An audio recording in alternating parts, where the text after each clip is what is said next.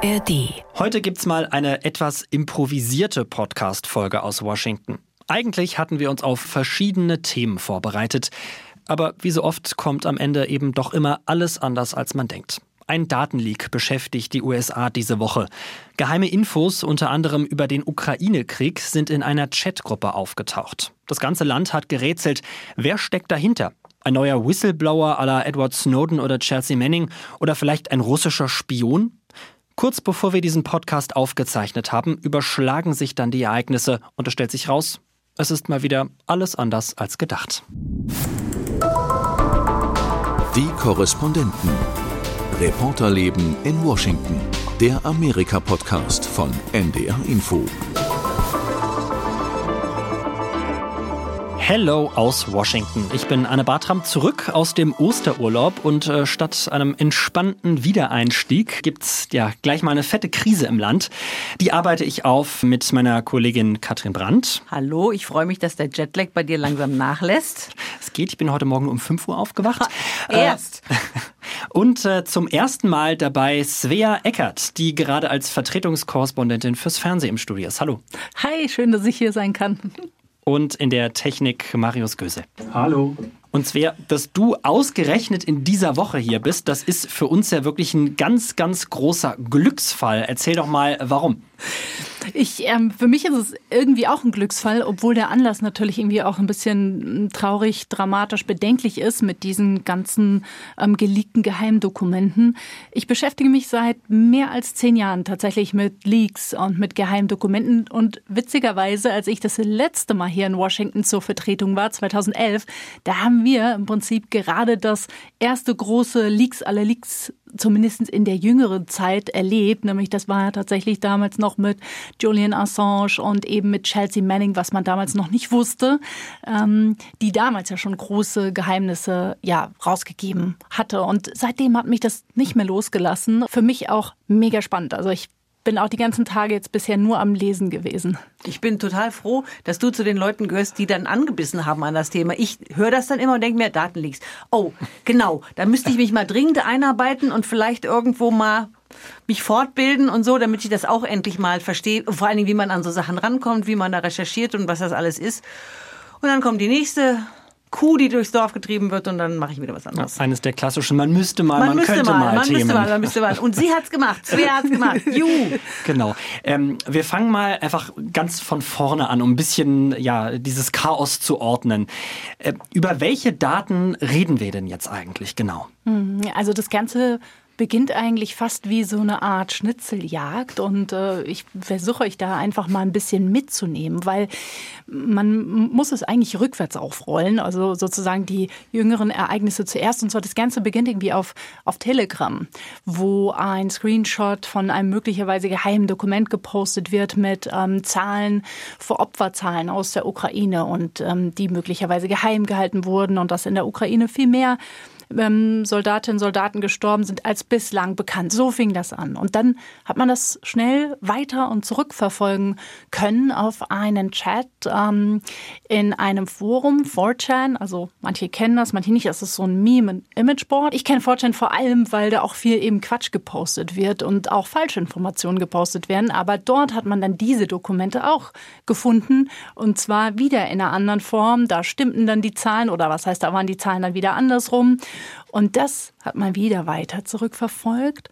Und dann kam man auf ein nochmal einen anderen Verbreitungsweg, nämlich auf einen sogenannten Discord-Server. Discord, ich weiß nicht, ob euch das was sagt. Ich kenne das eben aus der Gaming- und Gamer-Welt. Früher, da hat man Sachen in ein Forum gepostet. Das kennen vielleicht noch die einen oder anderen. Heute schreibt man das halt in Discord rein. In Discord ist im Prinzip die Möglichkeit, ähm, ja, wo man viele kleine Chatgruppen haben kann, wo man entweder mit einem kleinen Kreis von Freunden oder mit ganz vielen schreiben kann, meistens über Computerspiele. Und genau, in, in so, in so einer Gruppe, in einer ein bisschen größeren Gruppe, da waren noch mehr dieser Dokumente aufgetaucht, nämlich ungefähr 50 Stück. Es wird immer absurder. Ja. Ich höre dir völlig fasziniert zu. Aber wie viele Layer, ne? Also mhm, das genau. habe ich so auch noch nie erlebt, weil wenn ich ein Leak kenne, dann ist es Bam. So, ja. der Spiegel, der NDR, die Süddeutsche Zeitung und alle haben mitgemacht und es gibt einen Riesenleak. Aber so war das hier gar nicht, sondern irgendwie so in dem Channel, dem Channel. Und naja, die Geschichte ist aber noch nicht zu Ende. Nämlich, es gab noch eine Gruppe, noch eine kleinere, noch geheimere Gruppe. Und das ist was, was wir eigentlich erst heute so ein bisschen mehr und mehr erfahren, in der wohl nur 20 bis 30 Menschen waren. Und dort sollen diese ganzen Dokumente zum allerersten Mal gepostet worden sein, also veröffentlicht worden sein. Und das eben schon vor vielen Wochen, nämlich Anfang Januar sollen dort die ersten Originale aufgetaucht sein. Wenn wir von heute sprechen, ähm, sagen wir quasi ganz kurz zur Transparenz. Wir zeichnen diesen Podcast auf äh, Donnerstagnachmittag, Ortszeit in Washington. Und äh, ich habe es vorhin schon erwähnt, die Ereignisse haben sich ja heute wirklich nochmal überschlagen. Die ganzen Tage haben alle gerätselt, wer steckt jetzt dahinter? War es der russische Geheimdienst? War es ein Whistleblower? Und dann kam jetzt äh, ja, vor wenigen Stunden äh, raus, Dahinter steckt ein 21-Jähriger von der Nationalgarde. Ähm, die Washington Post hat eine, große Recherche dazu veröffentlicht, hat äh, mit anderen Teilnehmern dieser, ähm, du hast es eben gerade erwähnt, dieser Chatgruppe gesprochen, hat Interviews veröffentlicht, ähm, die diesen Mann, der jetzt festgenommen worden ist, beschrieben hat. Und wir hören einfach einmal rein in äh, einen Ausschnitt aus diesem Interview in äh, dem ein, ein Freund quasi klarstellt, das ist eben kein russischer Spion, der da heute festgenommen wurde. Jede Behauptung, er sei ein russischer Agent oder pro-Russland ist falsch. Er ist ein junger, charismatischer Mann, der die Natur und Gott liebt, der gerne schießt und Rennautos mag. Und er hat auch noch ähm, die Frage beantwortet oder etwas dazu gesagt, welches Ziel dahinter jetzt eigentlich äh, stecken könnte.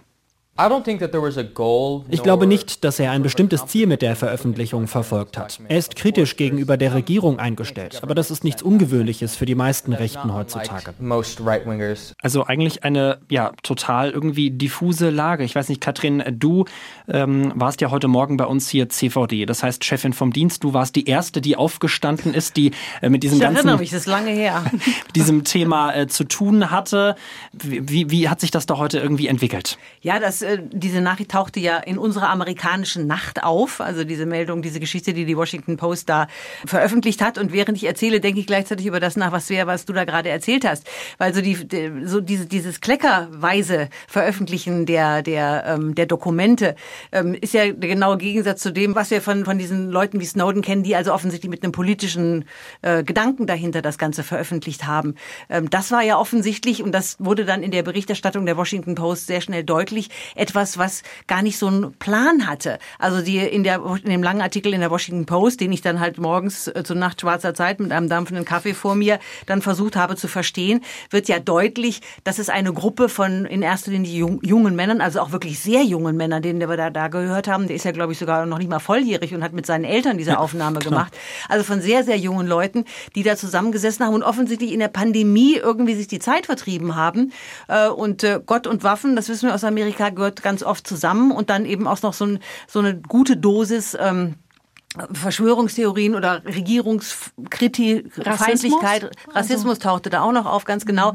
Also eine, eine Gruppe von Leuten und ein, ein junger Mann, der offensichtlich meinte, ähm, seinen Kumpels da ein bisschen was über die Welt erzählen zu können, mit Hilfe des Materials, das er da in seiner in seiner Arbeit, die da offensichtlich in einem geheimen Büro stattgefunden hat, ähm, äh, entdecken konnte. Also diese die Bilder, die da zusammenpassen, man kann da wunderbar eine Netflix-Serie draus machen. Ich weiß noch nicht genau, bis jetzt kommt mir der junge Mann nicht als Held der Geschichte vor, während Snowden ja in der, bei uns in Deutschland in der Diskussion ja ganz oft den Heldenstatus bekommen hat. Ne? Also es wird ja, also dieser junge Mann, den wir eben auch gehört haben, dieser, dieser Online-Freund, der hat ja erzählt, ähm, dass es eben schon Ende letzten Jahres losging, dass der, der jetzt verhaftet wurde, ähm, der hätte das immer äh, sozusagen in so ganz langen Posts geschrieben. Also dieses ist gar nicht zuerst als ein Foto aufgetaucht, sondern der hat das im Prinzip abgetippt. Irre, das ne? heißt, der hat auf der Arbeit wahrscheinlich sich das abgeschrieben auf einen Zettel, dann mit nach Hause genommen, dann in der Gruppe geteilt und aber genau diese Posts, die hat anscheinend irgendwie keiner interessiert. Da gab es irgendwie kaum Reaktionen darauf. Und dann, äh, so schildert er das eben in diesem langen Interview, sagt er halt, naja, ich glaube, der ist dann irgendwie wütend geworden, weil sich irgendwie keiner hat sich dafür interessiert, was ihm ja so wichtig und wichtig war. Und guckt doch mal, was die Regierung macht und schaut doch mal und das müsst ihr doch wissen. Dass er dann eben angefangen hat, diese Dokumente, und das haben wir ja auch gesehen, also wir haben uns die Dokumente ja auch angeschaut und hat man ja gesehen, das waren so ähm, abfotografierte Seiten, man sah auch immer noch ein bisschen Hintergrund dazu und die waren so gefaltet. Das heißt, er musste quasi in der Hosentasche. In der, Hosen, in der Hosentasche. Genau. Unterbuchse. Muss, ja, muss er die rausgeschmuggelt haben, ne? weil das natürlich auch streng verboten, ja. Irre. Ja, und vor allem die Reaktionen, die jetzt so langsam anrollen hier in den USA, ähm, da schlägt einem auch viel Unverständnis entgegen. Ich habe mal äh, einen Ausschnitt mitgebracht vom Sender Fox News, wo der Moderator der Frühsendung, also quasi als dieser äh, erste Artikel hier äh, eingeschlagen hat, fast schon wie eine Bombe, ähm, darauf äh, reagiert hat, äh, ja, was das Ganze jetzt bedeutet, was dahinter steckt. Er wollte einfach nur angeben mit unseren geheimsten Informationen. Hey, schau mal, was ich weiß. Ja, also wirklich, das, das sind so Dinge, die, die man den ganzen Tag hier über irgendwie verfolgen kann. So dieses, dieses wirkliche Unverständnis, dieser Unglaube, ähm, weil das ja wirklich etwas äh, vollkommen anderes ist als die Veröffentlichungen, die wir bisher kennen, Svea. Ne? Ich kann mir das aber richtig gut vorstellen. Also in so einer 20er Dude Gamer ähm, YouTuber Gruppe, äh, dass man halt da auch genau, hey Bro, hier, guck mal. Und das ist auch das, was der in dem Interview auch beschrieben hat. Er hat gesagt, he guided us. Um, he, er wollte, dass wir gute, dass wir gute Männer werden. Also der war wohl dort auch so eine Art Anführer oder wie so eine Art Vaterfigur mit zarten 21 Jahren. Aber so haben die den gesehen. Und ähm, ja, und, und ich denke schon, dass man da wie in so eine Art ja, weiß ich nicht, Rausch oder Größenwahn hineinverfallen kann, sozusagen hier, das ist das Geheime, das ist das Geheime, guck mal, guck mal, die mhm. Regierung, was mhm. die alles mit uns machen. Und das ist insofern natürlich dann gründlich schiefgegangen, weil eben andere Teilnehmer dieser Gruppe das eben einfach gescreenshottet haben, runtergeladen haben. Es ist ja die Rede von mehr als 100 Dokumenten. Ich habe jetzt erst um die 50 gesehen. Das heißt, es gibt noch Dokumente, die äh, runtergeladen, gescreenshottet wurden und die dann, die wir möglicherweise in den nächsten Tagen dann auch noch sehen werden, ja. Wenn ich noch mal zum Stichwort Angeberei was äh, einfügen darf. Wir hatten diese Diskussion neulich, als das FBI das Anwesen von Donald Trump ähm, äh, gestürmt hat oder untersucht hat oder gefilzt hat, wie auch immer. Der hat hier ähm, die Autorin Maggie Haberman von der äh, New York Times, die sehr nah dran ist an Trump, auch den Verdacht geäußert, dass er das mit nach Hause genommen hat, diese ganzen Geheimdokumente Einfach weil er glaubt, dass sie ihm zustehen und weil er womöglich am abends am Kamin seinen Gästen mal zeigen will, guck mal, was ich hier hab, wie wichtig ich bin, was ich hier tolle Geheimnisse kenne über was weiß ich, Präsident Macron oder wen auch immer. Also geheime Dokumente besitzen und ab und zu mal vorzeigen und damit angeben, trifft, scheint ähm, viele Generationen von Männern zu betreffen. Den letzten Ton habe ich jetzt mal überhört. äh, aber so quasi so statt mein Haus, mein Auto, meine ja, Frau, mein so ein bisschen meine, meine Geheimdokumente. Voilà. Ja. Geht quasi über dieses äh, Level von irgendwie jugendlicher Leichtsinn, man, man gibt mal ein bisschen an, äh, doch deutlich darüber hinaus, wenn man sich anguckt, was darin äh, steht. Die Washington Post hat an die 300 Dokumente so nach eigenen Angaben sogar einsehen können. Und da ging es eben unter anderem um die schon angesprochene Lage im Ukraine-Krieg, aber zum Beispiel auch um so Sachen wie, was, wenn Nordkorea die USA mit Atomraketen angreifen würden, welche Bahn würden die dann fliegen, ähm, geheime Infos zu diesem chinesischen Spionageballon, der Anfang des Jahres hier auch sehr beschäftigt hat im Studio. Also ja wirklich ja sehr brisante Informationen und dass man damit jetzt eigentlich nicht besonders leichtfertig umgeht oder umgehen sollte, das hat auch äh, Patrick Ryder, der Sprecher des Verteidigungsministeriums, nochmal betont. Das war eine vorsätzliche Straftat, ein Verstoß gegen unsere Richtlinien. Wir werden in Zukunft sicherstellen, dass nur Menschen, die Zugang zu sensiblen Infos brauchen, ihn auch bekommen.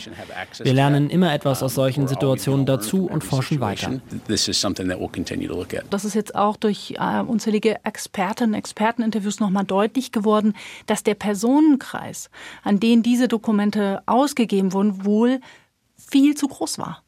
Ähm, weil das eben viele Leute, die nicht diese aktuellen Informationen ständig brauchen, eben doch Zugriff darauf hatten, wie eben genau jetzt dieser festgenommene junge Mann. Und das hört man ja auch aus dem Pentagon, dass genau diese Zugänge jetzt gekappt werden. Es gibt schon erste Berichte, dass Leute sagen, ich kriege meine Dokumente nicht mehr.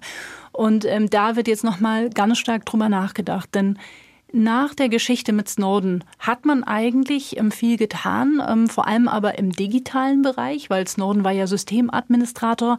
Der hat ja hunderttausende Dokumente rausgezogen äh, und die auf eine SD-Karte geschmuggelt. Das heißt aber auch, dass diese ganzen Maßnahmen, die man damals bei Snowden ergriffen hat, die haben jetzt für diesen Fall gar nichts gebracht, weil der hat die Sachen ausgedruckt gehabt und ähm, hat sie in der Hosentasche mitgenommen. Ne? So, das heißt, da äh, geht man jetzt eben den nächsten Schritt oder muss man auch den nächsten Schritt gehen und eben diese Ausgabe dieser Papierdokumente begrenzen. Und das ist auch was, was man so hört, dass eben die Geheimdienstler das gerne ausgedruckt haben, weil da kann man sich so schön Notizen machen und mit Textmarker. So, so scheinen alle schon genauso eher mein Jahrgang zu sein. Und mit der, ja auch lieber auf Papier. Ja, mit der Brille und so. Aber man will eigentlich dazu übergehen, dass man so Tablets ausgibt und ähm, auf diesen Tablets ist eben nichts installiert, wo man was verschicken kann, um genau um genau sowas eben zu begrenzen, dass man es halt nicht so leicht falten und irgendwie mitnehmen kann. Hm. Naja, also wenn ich jetzt ein Partner der USA wäre, würde ich mir schon so meine Gedanken machen, wie das um die, äh, um die Sicherheit hier in den, in den USA steht. Also das, was da bekannt geworden ist, von dem wir ja auch noch nicht wirklich wissen, ob es denn jetzt wirklich echte Dokumente sind, wie, wie wahr die sind oder ob die nicht vielleicht schon von Entwicklungen überholt sind und so, haben ja durchaus für Verstörungen äh, gesorgt bei Partnern. Ne? Also Südkorea zum Beispiel war empört, weil da offensichtlich Gespräche hochrangiger ähm, äh, Politiker über die Ukraine veröffentlicht wurden, zu einem Zeitpunkt, wo Joe Biden gerade versucht, mit Südkorea enger zusammenzukommen, ist eine schwierige Lage mit Nordkorea äh, angrenzend und so ist ein wichtiger Partner. Da kann man sowas gar nicht gar nicht gebrauchen. Und ich erinnere mich noch gut dran. 2013, als ähm, bekannt wurde, dass der in Deutschland so sehr, sehr, sehr geliebte Präsident Obama das Handy unserer ebenfalls sehr beliebten, damals noch Kanzlerin Angela Merkel ausspioniert hatte. Was war das für ein Riesengeschrei äh, in Deutschland, wie das denn sein könnte, dass die Amerikaner, wir sind doch ihre Verbündeten. Dabei kam dann auch raus, dass wir gar nicht so eng verbündet sind, wie wir glauben, weil wir ja nicht zu den Five Eyes, du hast ja gerade schon gesprochen, zu den ganz engen Partnern gehören, sondern eben nur so angegliederte Partner. Zweite Reihe. Zweite, ja, genau, Partner in der zweiten Reihe sind, wie auch immer. Also die Kanzlerin hat das dann am Ende so gedreht und gesagt, na ja, wir bekommen ja auch jede Menge nützliche Informationen von den amerikanischen Geheimdiensten und so. Aber die waren schon alle ziemlich äh, angefasst. Ja, ich erinnere mich noch an den Ausspruch, wie wir das, ich glaube, Ausspähen unter Freunden, das geht oh, gar das nicht. Geht gar nicht. Super, genau. genau. Also ähm, ja, reden wir doch genau darüber, also die, die Konsequenzen. Ne? Ähm, wir erinnern uns, äh, bei, bei Snowden, Assange, generell bei, bei vielen Leaks war äh, ein großer Vertrauensverlust äh, in die USA die Folge. Aber ich würde ja schon sagen, ähm, da ging es ja an sich um andere Inhalte. Also da ging es doch vor allem um, ich sag mal, viel auch um Verfehlungen, eben wie ähm, die, was du gerade zitiert hast, Katrin, das, das Abhören von, von Freunden. Jetzt geht es ja zumindest, was wir bisher wissen, vor allem ja um, ich sag mal, ja, berechtigte Sicherheitsinteressen. Also glaubst du, es wäre als unsere Expertin, ähm, dass das jetzt wirklich auch den, denselben Einschlag haben könnte, auch denselben Vertrauensverlust wie eben bei den äh, Whistleblowern bisher? Ich glaube einfach, das Problem ist, dass es eben nicht das erste Leak ist. Und ich glaube, und das ist auch das, was jetzt hier in den letzten Tagen, was ich auch eben in den TV-Shows von den Politikern hier immer wieder gehört habe, ist so, unsere Geheimdienste sind nicht sicher. Mhm. Ne? Also die, die, so dass man so das Gefühl hat, man lebt in so einem maroden System, wo eben immer mal was durchsickert. Und das denke ich, das ist jetzt so ein Gefühl, was jetzt hier im Land ist, aber was natürlich auch irgendwie bei den Bündnispartnern kommt, dass man so das Gefühl hat, okay, ähm, eigentlich können wir denen nichts anvertrauen oder wie soll man vertrauensvoll zusammenarbeiten, wenn ihr eben immer wieder diese doch gravierenden Inhouse-Leaks habt. Sei es jetzt aus einer politischen Motivation raus oder sei es eben aus einer Laune oder Angeberei heraus. Beides kommt ja aufs selbe raus, nämlich dass eben diese vertraulichen Informationen verloren gehen. Ich glaube ähm, schon, dass es ein erneuter gravierender Vertrauensverlust ist und dass das wahrscheinlich der größte Schaden ist, den dieses Leak angerichtet hat, weil wenn wir uns mal diese Informationen so sensibel und auch so ja bedeutsam oder dramatisch die sein mögen anschaut, sind es doch viele Informationen, die man ähm, ja, wo man sagt, ja, das hat man doch schon gewusst oder das ist doch über Open hm. Source Intelligence. Also es gibt viele Karten von Truppenbewegungen und wo man sagt, das sind Informationen, die sind eigentlich jetzt nicht in dieser schön komprimierten äh, Fassung, aber die sind im Prinzip auf dem Markt, sodass ich das liegt so einschätze, dass dass eben dieser Vertrauensverlust fast noch größer wiegt als im Moment zumindest die Detailinformationen, die inhaltlich alle für sich spannend sind, aber eben Detailinformationen. Also ich finde interessant an der ganzen Diskussion, wenn, wir jetzt schon beim Vergleichen sind, ich habe es ja gerade eben schon gesagt, Snowden ist in meiner Wahrnehmung in Deutschland durchaus, zum Beispiel bei den Grünen, ein Held gewesen. Es gab ja diese Reise von Christian Ströble, Gott hab ihn selig, der damals nach Moskau gepilgert ist, ganz geheim und mit ihm gesprochen hat und solche Geschichten. Hier in den USA ist immer klar, Assange, Snowden, Manning sind Vaterlandsverräter und werden entsprechend behandelt. Hier redet niemand darüber, also in der offiziellen Politik darüber, dass diese Menschen irgendwas getan haben könnten, was ihnen, was es ich, einen Friedensnobelpreis oder ähnliches einbringen könnte, sondern das sind Menschen, die die Sicherheit der USA in Gefahr gebracht haben. Deswegen bin ich mal gespannt zu sehen, ob denn äh, dieser junge Mann tatsächlich bei den Rechten einen Heldenstatus mhm. bekommt. Denn dieses, äh, dieses, wir müssen die, wir müssen die Amerikaner vor ihrer eigenen Regierung schützen. Das ist ja was, was wir immer wieder treffen. Ich werde nächste Woche wieder darüber berichten. Vor 30 Jahren äh, war dieses brutale Ereignis in Waco, wo ein Team von, äh, wo sich eine eine Gruppe von äh, von religiösen äh, Fanatikern könnte man sagen verschanzt hatte und vom FBI belagert wurde. Die hatten Hunderte von Waffen auf ihrem Grundstück und am Ende hat das FBI versucht, das Grundstück zu stürmen. Es hat ein Feuer gegeben, mutmaßlich gelegt von diesen, von diesen Davidianern. Und es sind über 70 Menschen, viele Kinder, äh, ums Leben gekommen.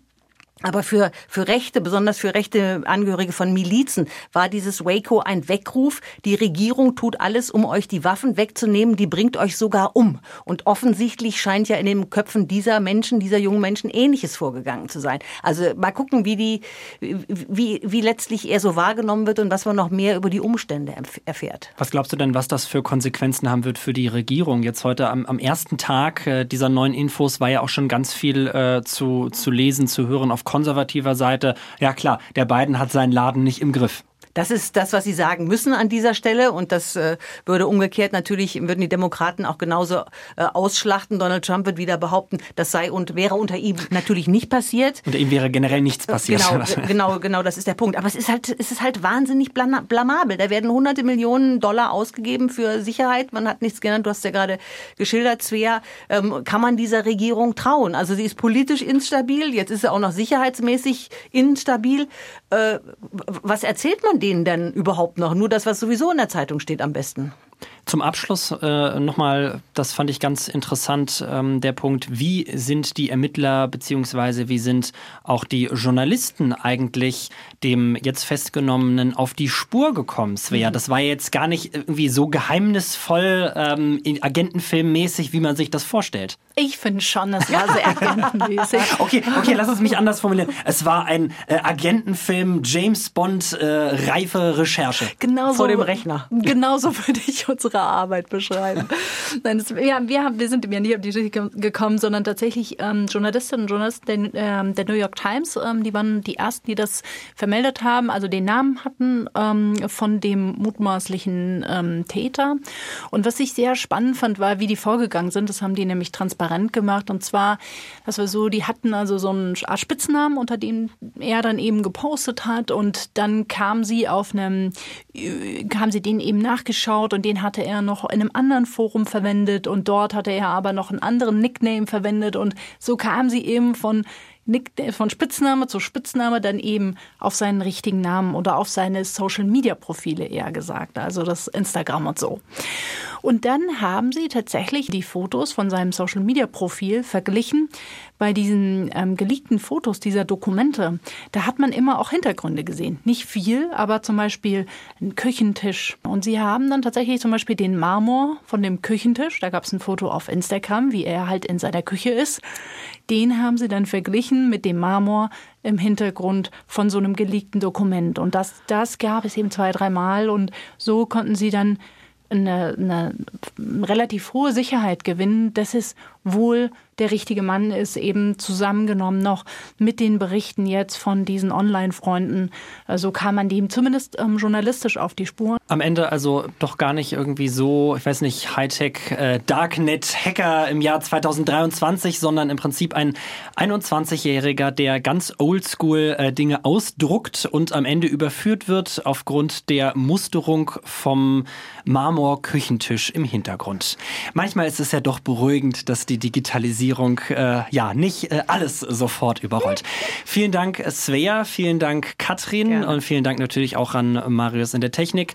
Die ganze Folge zum Nachhören gibt's genau wie die Podcasts der anderen ARD Auslandsstudios unter ndr.de slash die Korrespondenten oder in der ARD Audiothek. Und ich sage Bye bye aus Washington.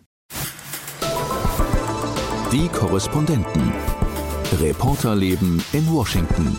Der Amerika-Podcast von NDR Info. Wir schlucken jede Menge Pillen, wenn wir krank sind oder sogar vorbeugend. Dabei gibt es für viele eine gesündere und nachhaltigere oder zumindest unterstützende Behandlung, nämlich anders essen. Davon sind die NDR Ernährungsdocs überzeugt. Sie wissen, welche Ernährung wem gut tut und wie viel man oft schon mit einer kleinen Umstellung erreichen kann. Man braucht, um Fett abzubauen, unbedingt Insulinpausen. Nur so kann man tatsächlich überschüssiges Fett abbauen und man, wir wissen eben, dass in diesen Fettzellen, gerade im Bauchfett, extrem viele Entzündungsfaktoren sitzen und solange man viel Bauchfett hat, hat man im Grunde permanent einen Entzündungszustand im Körper. Die NDR Ernährungsdocs das erfolgreiche Fernsehformat gibt's jetzt auch als Podcast in der ARD Audiothek. Für unterwegs, beim Sport oder beim Kochen mit spannenden Patientengeschichten. Sie wollte was ändern und das mhm. war jetzt ihre letzte Chance eigentlich. Mit den neuesten Erkenntnissen aus der Ernährungsmedizin. Also dieser Spruch einmal Insulin, immer Insulin, der, der wurde früher häufig gesagt, als ich noch junger Arzt war. Das gilt nicht mehr, das ist total mhm. überholt. Und mit einfachen Rezepten und Tipps für alle, die gesund und lecker essen wollen. Und wenn wir eben ähm, bunt und vielfältig essen, eben präbiotisch ähm, Lebensmittel anbieten, wie Ballaststoffe, in Gemüsesorten, in Vollkornprodukten zum mhm. Beispiel, dann freut sich nicht nur der Körper, sondern eben auch unsere Darmbakterien. Die Ernährungsdocs, ein Podcast vom NDR. Mittwochs in der ARD Audiothek.